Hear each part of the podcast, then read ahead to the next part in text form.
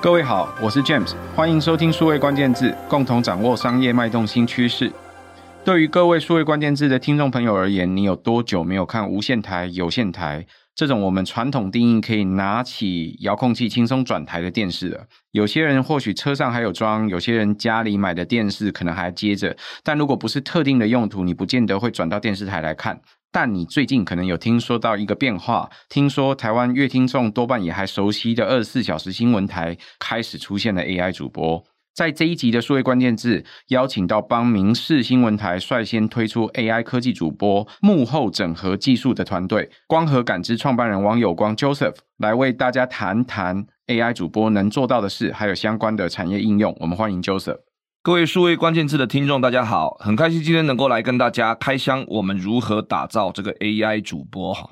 前一阵子，其实前几年我们就已经听说啊，有虚拟主播或 VTuber 相关的话题或应用。我们知道虚拟人技术其实已经开发了一段时间。呃，Joseph，可不可以首先请你跟我们的听众谈谈，是什么样的机缘开始有机会正式跟电视台合作，有机会可以推出这个 AI 主播？其实，因为我们的公司二零一七年就成立啊，当时就做的就是影像相关的技术。我们是二零一八年就开始投入很多 AI 的这个技术的研发，哈。但是默默的做了很久，其实它就是一直在产业上面有些应用。结果呢，AIGC 在去年开始爆红。本来很多人没有关注 AI，或是觉得 AI 跟自己很遥远，因为 AIGC 的这些事情爆红了，好像觉得各行各业的人都会去思考 AI 跟自己有没有关系。所以 AIGC 的爆红应该是第一个引起这件事情的关键了，因为很多的内容呃直播的行业的市场开始也去想象，就是说有没有办法透过一些 AI 的一些技术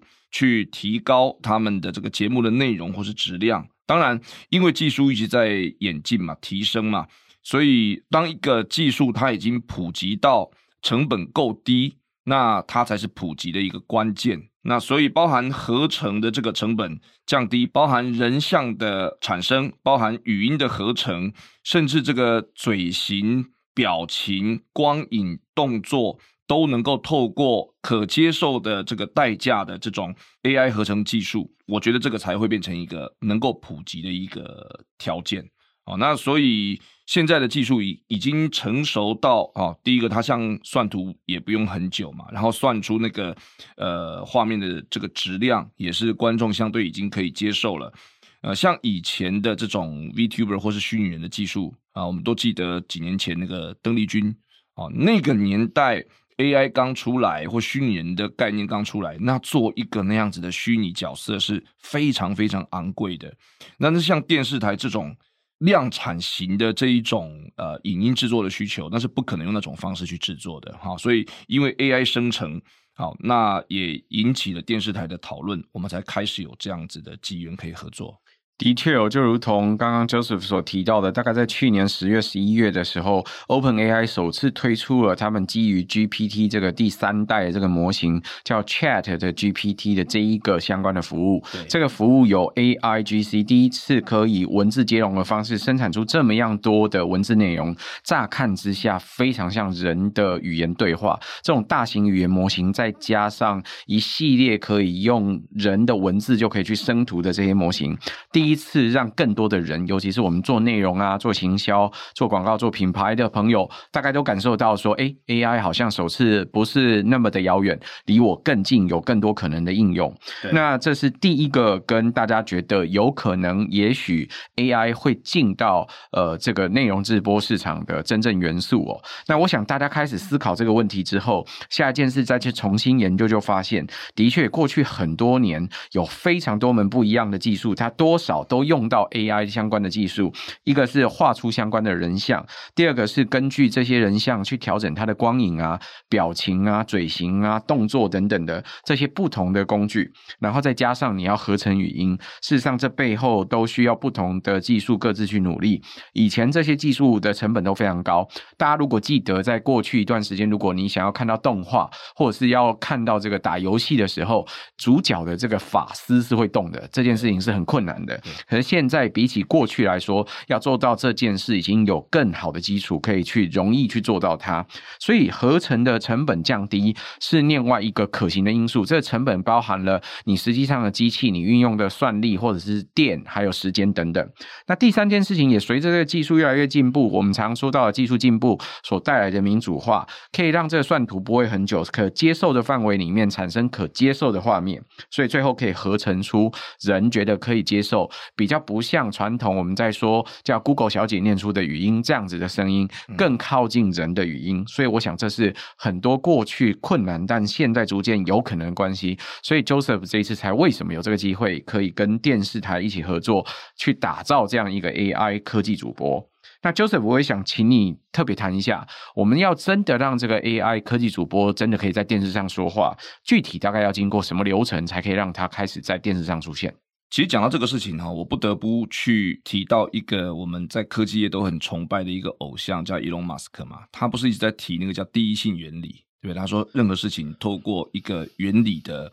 呃原则去看事情的本质。那换一个白话的讲法来说了，就像以前我常常都会举一个例子，就是说，当你看到有猪，然后你看到有香肠，你就知道中间一定存在一种工艺，可以把猪变成香肠。只不过你不是这个食品科学专业的人员，你不知道这中间的步骤怎么做。但是现在的 AI 的这个表现呢，已经让即使平常不去想这些事情的人。都相信有猪就一定有香肠，有香肠一定有猪，然后中间一定有一个工艺，它不是一个遥不可及的一个流程啊。但是我们在做，呃，因为像我们是软体公司的背景，我专业的部分就是在做 AI 的生成，然后 AI 的各种模型的这种优化，或是整合，或是呃这种找到新的应用。对于我们来说，我们的专业恰恰好就是在思考，它本来是一猪怎么变成香肠中间的这个流程。但是呢，一般的老百姓可能都会觉得说，哎呀，现在的 AI 好像无所不能，其实真的已经几乎快要这样子了。但是如果你要把这中间这个流程细分的话，那一定需要不同的 domain 嘛。比如说，我们刚讲说，你要让 AI 主播在电视上讲话。其实这就是所谓的内容生成，它已经更进化，不只是合成的程度了。所谓的生成是它本来没有，但是它却有。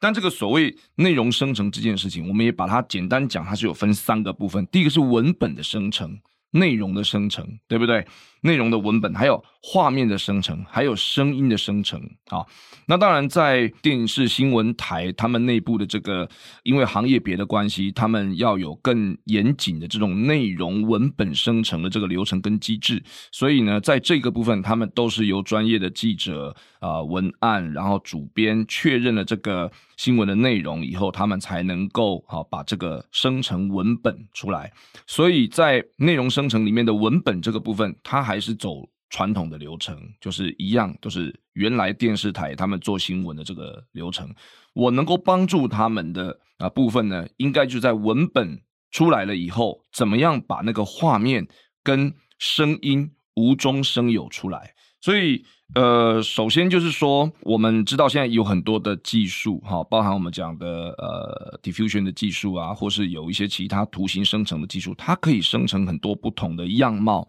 但其实，因为我们其实我们做科技业做久了，我们对于所谓的一个外貌的，呃，你说好看或不好看，其实我们心中的那个。界限是非常模糊的，我们只能够说，透过很多不同的呃专业人士，或是电视台的这些呃同仁们、主管们，他们共同的讨论，诶，觉得怎么样子的一个长相，他比较能够有观众缘，或是比较镇得住镜头，这样讲好了，那就是一种经验的判断，这其实没有什么对错可言。那当然，今天你看到了这个画面，其实就是经过了很多的讨论，不同的人的意见。最后可以说是一个共识决的一个结果。那我们其实我们能做的事情就是把呃大家的认为怎么样才能镇得住镜头，然后又有观众缘，然后他看起来又是一个专业的主播这样子的形象无中生有出来，然后呢呃呈现变成一个模板哈，变成一个模型这样子。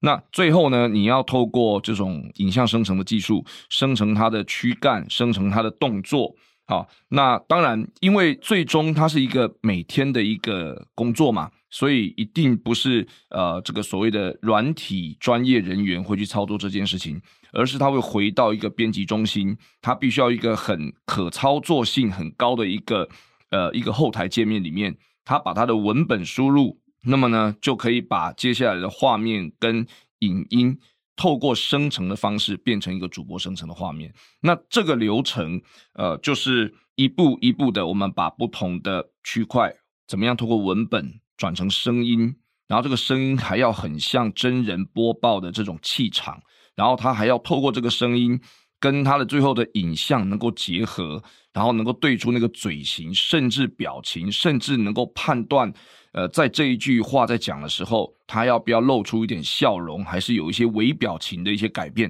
那这些东西就是我们可以透过 AI 从侦测、判断，最后生成它适切的这个呃表现啊，不管影音的部分来完成的。所以对于这个流程来说，我们就是把从开始到要完成任务中间的这整段的事情，就是切分了很多个不同的研究小组。有的人研究怎么样去文本生成声音，有的人去研究怎么样把声音变得更像真人，然后有人去研究这个声波怎么样去分析里面的内容，透过这个内容的分析的一些参数呢，去生成这个人的表情，而且还是要固定在原来那一个人的样子，而且这个人还是一开始就是大家认为最有气场的那个样子，最后才出来。我们讲这些事情，现在哈，它就是一个流程。但是这些事情它是包含软体技术，包含很多呃研究单位研究的结果，甚至包含了硬体，包含 GPU 等等的这些的算力达到一个程度之后，这件事才能实现。啊，那否则的话，我们现在讲这个事情，在四年前或是在五年前要完成这件事情。步骤可能能够算得出来，一个成本可能是是现在的很多倍，那一样是不可行的。所以我觉得这个有的时候就是，呃，我们为什么说今年有一种感觉，好像 AI 的起点到了嘛？因为慢慢的会变成好像跟大家都有关系，都用得起，然后它有办法普及。我觉得这个是关键哈。Joseph 刚刚提到了说，如果要让 AI 主播能够在电视上说话，事实上可以基本分成至少三个元素。我想这也是很多朋友平常如果作为消费者哦，是作为乐听众，直接在看电视的时候接收的时候比较少去思考到的问题。首先就是要有文本，事实上他无论在电视上说什么，事实上他都还是有台词的。这些文本或剧本，无论他是真的想本背本，或者是他真的实际去撰写过之后再念出来，就连我们现在。在录节目的当下，事实上我们也有一个基础的文本，根据这个文本去讨论这相关的内容。所以事实上，首先它一定得有文本。第二件事情是得有画面。那得有画面呢？大概不意外的，因为要有一个主播，所以你得画出一个人。所以这个人要长什么样子，他需要有什么样子的表情，什么样的脸，需要一个什么样的元素，可能比较有观众缘。那或甚至他需要一个什么样的躯干，配什么样的衣服，他的发色或者是他的光影需要怎么调整，他表情有哪些动作等等。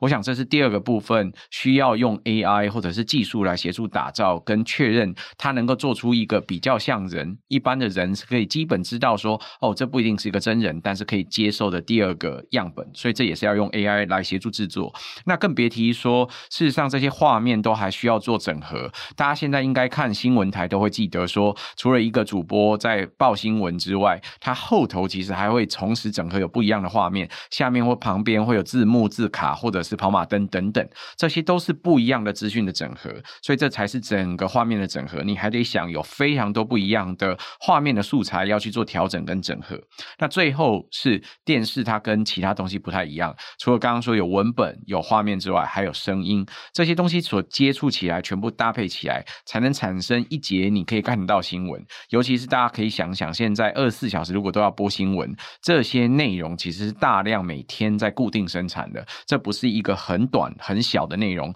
而是一个非常复杂的内容。所以刚刚所需要能够有一套流程，可以有文本进去之后呢，可以自动根据我们所打造出来的人他所讲出来的话，把声音给念出来，再搭配这些画面，在最后去合成背后的这些影音素材、跑马灯、文字等等，这都需要一个流程。所以当然它需要有一个好用的后台，方便编辑中心直接去做操作。所以我想这是为什么 AI 主播可以。直接实现在电视上基本一定该有的一些元素或者是准备。那我也想问问 Joseph，从你的观点来说，AI 主播到目前为止，它是一个机器，我们都知道。对。那这样子的 AI 主播，它可以克服什么是我们人通常不好做到，或者是对电视台，或者是甚至对于说制播公司来说是很大成本的事，它到底可以克服哪些限制？哦，首先我要先讲哈，就是所谓的 AI 主播、AI 介绍员这样子的东西哈，它的人工智慧里面的分类非常明确，它叫功能型的人工智慧，它不是通用型人工智慧，所以你叫它做别的，它是做不来的。它的目的就是要播报讯息，对不对？所以呢，它可以针对这个任务从头到尾去为了这个任务去做所有的功能的克制化。所以简单来说，专业的一个主播要训练的时间是很长的。可是呢，如果这一个呃专业它是可以被流程化的，那我们去思考的有没有办法透过一些 AI 或是技术的一些手段，完成这些流程上的每一个知识点，并且它是可以复刻，并且它的成本是 affordable 的，那这件事情就有可能产业化，对不对？所以呢，对于一个本来需要专业主播训练时间很长的这一个所谓的播报新闻的专业人员来说，我们已经把它拆解到一个我们认为已经可以流程化的一个阶段，并且它实际上看到就已经上线在服务了，所以它可能可以解决要训练一个专业主播很长的这样子的一个事情。好，但是呢，另外的对于电视台的来执行这件事情呢，它可能考虑的更多的事情是，当我们今天请一个真人主播上线，他调动的就像刚刚主持人讲，他不是只有主播一个人的问题，他是一个工作班。下去，但是相对来说，透过这种功能型的机器人，它其实就是把文本丢给他，到文本产生这一个点之前，所有的工作照旧。但是文本出现以后呢，基本上那个主播播报的画面就完成了。那他可能可以省下一些可能现场工作人员啊、化妆师啊等等等等这些啊、这些工作它是连带可以就做一些这种人力的释放的这种哈、那这一部分的成本可能也可以降下来。还有一个很重要的是，有很多的即时新闻，它可能是在呃夜间的时候，甚至呢是临时的，有一所所谓的人力调度。好，那只要是人嘛，吃五谷杂粮，可能也都会有一些情况，他临时不能够呃或者不方便哈，不舒服。那可是这个时候，如果有一个随时可以来做代班的一个主播同事，叫做 AI。那这也可以让整个管理阶层的人更加的心安，就是我不会开天窗啊。好，那所以透过这样子的一个功能型的机器人的任务，它其实应该是来补足好这种所谓的人类的正常的这种工作的这个流程里面，它可能比较呃有意外的情况，好，或者是成本比较高的情况，它就能够作为一个人类的帮手了。我想，对于很多专业的电视台来说，这个投资的成本比大家想象中的高。除了要培养相关专业的人之外，嗯、那在硬体或者是所有的团队调度上都是很大的困难。所以一投下去就是一整组的人力，对包含专业的主播训练，那个时间真的要拉得非常长。大家可以想象，这个是具有知名度，尤其是大家都有觉得有专业度、有公信力的这个主播，其实他的训练时间非常长。那第二件事情是你占用实体的团。团队跟摄影棚所调度的这个成本，其实就不是一个很简单的事。如果同一个时间有好几个不一样的成本在调度的时候，你就有可能重叠。所以，呃，实体的工班一次只能做一件事。大家可以想象，这个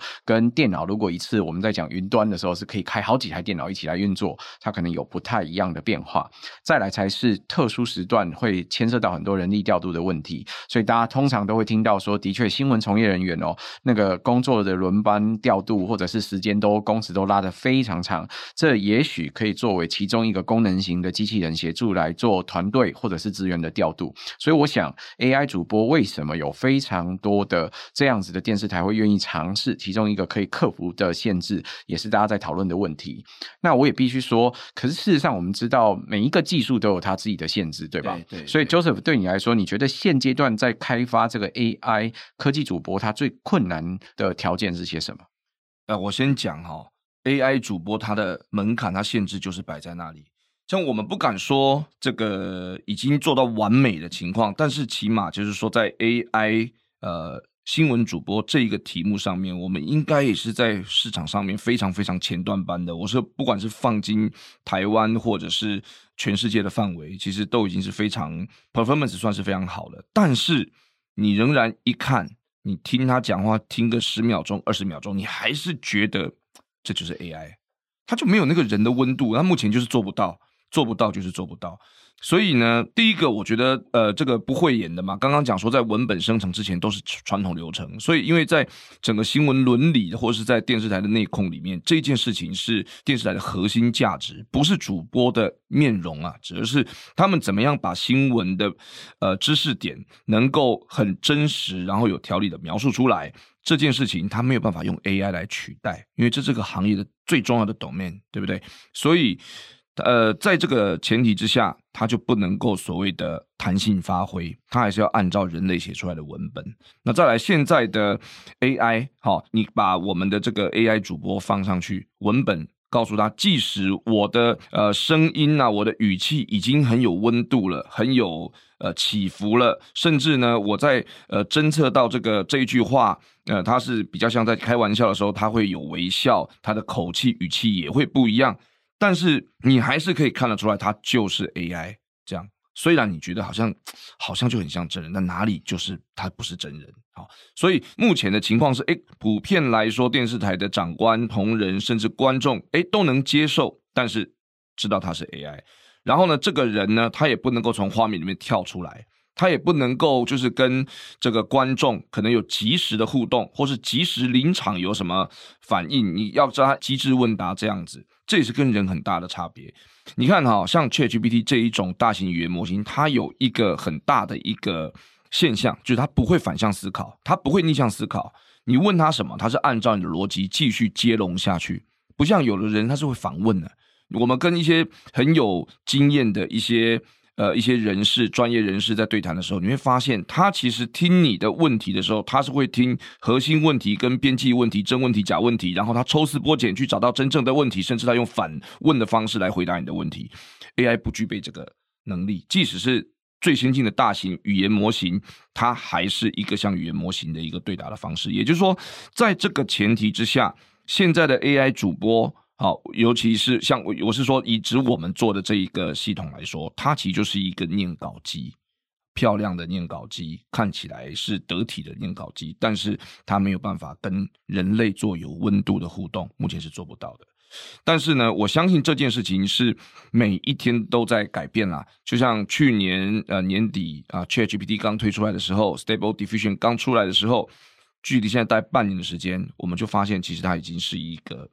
每不要讲每每个礼拜，是每一天都有新的模型出来，都有新的技法出来。其实我们现在做这个 AI 其实很累，因为每天都要最新的技术，确实是这样。但是我相信，目前对 AI 来说，就大家不用无限上纲。AI 目前远远不是万能，它不能够取代人的互动，不能取代人的温度。啊，它跟人还有很大的差别。Joseph 刚刚其实提到 AI 主播，他现在的困难或限制，第一大概也是很多电视台做新闻的其中核心价值之一，就是你还是得要做有编辑中心啊，你还是要先写稿，你还是要先思考过你的内容到底要传达哪些东西。对，所以它事实上能够及时发挥的弹性，并没有大家想象中的大。更别提要能够及时的直接上线，可以跟来宾或者是跟一般的观众对答如流，所以这都还是要很多要再去挑战或去调整的地方。是是。那更别提说另外，呃，这个 AI 的发展里面，中文的模型有很多的细节还要去调整，怎么样让这个说话的语调或语气比较像人的声音，甚至有时候会故意出现人也会出现的口语瑕疵等等。那另外还有是 AI 的这个演算的技术，在自动化的训练。跟部署这个其实要用到很多相关的计算算力的问题。这个自动化的部署的这个过程，怎么样可以协助你的运算可以用更少资源？譬如说你的模型可不可以轻量化啦？是不是可以用更少的一点算力啦？总耗算力的成本不可以超过你养一个真人的成本等等。所以我想这些都是现阶段要能够 adopt，能够去接受这个 AI 主播变成其中一个选项之一要克服的难题。是。那。Joseph，对你来说，研究这么多，每天日新月异的不同的 AI 的这些技术跟发展功能，你觉得 AI 主播这一门技术，做虚拟人的这门技术啊，在接下来还有哪些可能的未来应用会发生？嗯、呃，一方面是未来的可能啦，然后二方面是已经是现在进行式了哈，因为像现在就已经有不同的频道，或者是有一些企业的业者哈，他会来找我们，希望能够做到就是。呃，不同的像主播或是代言人这样子的呃工作哈，这已经是现在进行式了嘛。那你看在对岸哈，在中国大陆，那甚至已经有这种把 AI 的这个这个脚本加上所谓带货的功能，好，那透过。呃，直播的方式做呃产品的带货推荐哈，或者是协助未来就做一些的直播或是相关的产业，好，能够更轻松的用到这些技术，我觉得这个都是已经在发生的事情了哈。那当然，呃，讲到这个的话，它能不能够有真人的转换率，那完全是不一样的。我们看到的数据就是，虽然这是未来的趋势，可是转换率绝对是真人高，因为真人有。情感投射那不一样，所以讲到虚拟人的这个代言哈，那我觉得是，如果以现在呃，你普遍来讲说明星也好，KOL 也好，那人会对这些人会产生感情的投射，所以会去 follow 他嘛。那绝大部分的这些 KOL 或是明星，一般人是平常是看不到的，他也是透过荧光幕或是透过手机的荧幕才看得到啊。所以一个 KOL 或是一个明星的产生，它背后是一个。团队运行的结果，所以顶多虚拟人他能够做那一个荧幕上面呈现那个东西。我常常最近有一个感觉，就是说，你看好像 AI 啊，然后这个呃这个 IT 的产业蓬勃发展，很多人讲科技，科技就是好像呃光电、资通讯这些科技呃有关的这种工作，但是其实因为 AI 出来了以后，大家更重视的。是灵魂力的问题，就是在这些皮囊后面的策划团队，他怎么去企划出一个有灵魂的一个画面，一个有灵魂的啊一个语文，他要表达给观众那个核心的精神到底是什么？讲到底，AI 还是执行人类的意志。好，所以讲到来，其实虚拟人这个呃这个技术，其实也不是只有我们会做啦，就是光是在台湾，台湾大家知道软体的能力非常强哈。那也有其他的团队也在做虚拟人，呃，讲到底，因为我们过去这半年多的时间，好，那已经把它完成了系统，而且，呃，经过民视电视台他们这种长时间反复的磨练，哈，可能就是比较稳定，让人安心，大概是这样子。